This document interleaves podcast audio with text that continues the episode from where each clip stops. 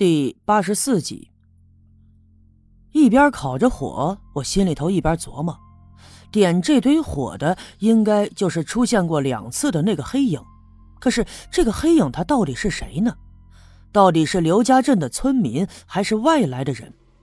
这个人曾经出现在小阴坡发现刘福生尸体的地方，那么刘福生的死到底跟他有没有关系呢？而且这个山洞到底是不是他挖的？他躲在这儿，到底计划着什么不为人知的事儿呢？他所计划的事儿，又是否和我心中的秘密一样？就在我皱着眉冥思苦想，忽然我隐约听见了一阵稀里哗啦的声响，并不是从我来的方向传出的，而是从另外的一个方向。声音有些沉闷，可听上去啊，并不远。我心里一惊。难道这洞穴里还有别的出口？于是我慌张地站起了身，再次的四处张望。那个稀里哗啦的声响仿佛也越来越近了。我顺着声音传来的方向往前走，来到了石壁跟前，凑过去仔细的查看。眼前的石壁竟然有一个缝隙。刚进来的时候，由于我心里紧张，所以观察的并不仔细，就把这个细节给漏了。我贴着耳朵在那个缝隙上仔细的听，那阵哗啦的声响果然就是从这里传出来的。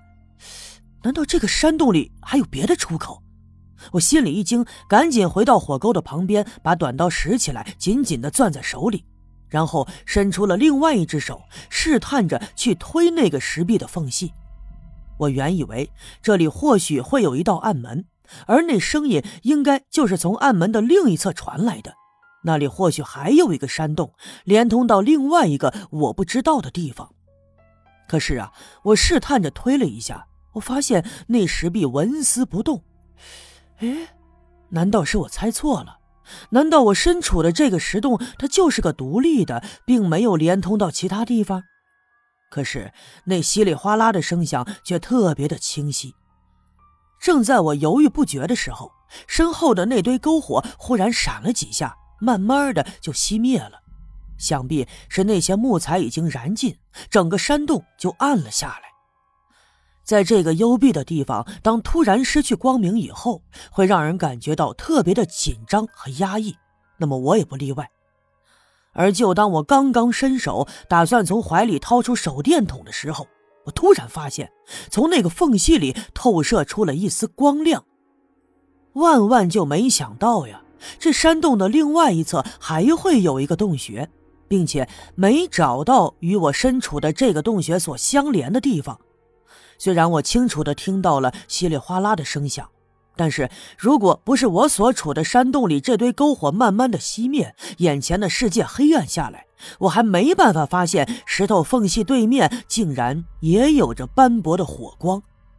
我赶紧关掉了手电筒，使劲的探头凑近那个石头的缝隙，就往对面看。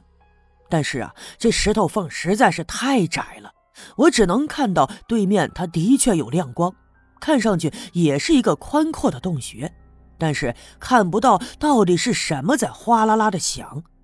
我费了好半天的力气，仍旧没法看清，我心里特别的着急。我觉得对面应该是有人，如果能直面那个人，应该就离找到真相不远了。于是我试探着用手再次去推那石壁，但石壁上却并没有什么暗门。当我又回到那个石头缝隙往对面望去的时候，我竟然看到了一个黑色的影子。那个影子明显是被火光所映照出来的，它被拉的老长。所以，光凭影子没法确定那个人的身形是高是矮、是胖是瘦。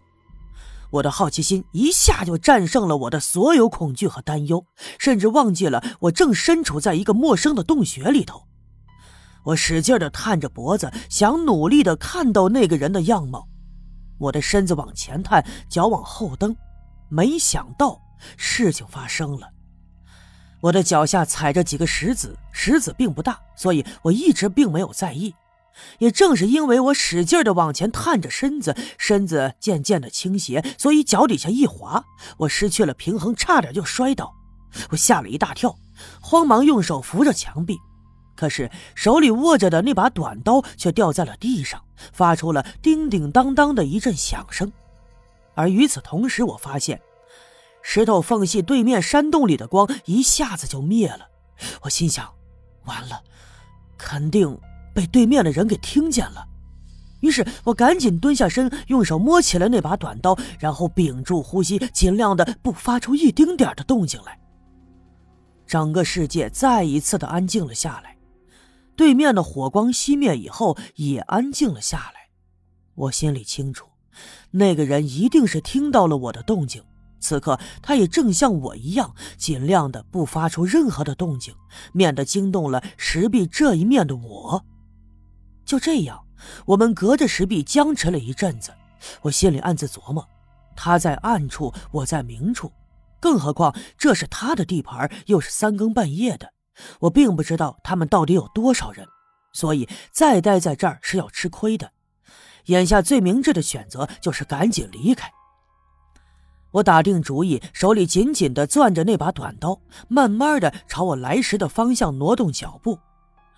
我所处的这个山洞，那堆篝火虽然说已经熄灭，但是还有火红的火炭。借着火炭发出的暗淡的光，我慢慢的迈着步子往前挪蹭了几步，就听见隔壁那稀里哗啦的响声又响了起来。我壮着胆子又走回来，继续趴在缝隙往对面观看。对面的火光又亮了起来，仍旧是那个狭长的影子被火光映照在墙壁上。他手里头好像拿着什么东西，正在用力的挥舞。那个稀里哗啦的声响，应该是从这东西中传出来的。而且从影子的动作里，也可以猜测得出来，那人手里拿着的应该是一把镐头，好像啊是在挖着什么。显然，刚才我手里短刀掉在地上的声音，他听见了。不过，也正是因为我屏气凝神，都没有发出任何的动静。想必对面的人以为他听错了，又干起了活那既然这样，我索性就先不走了。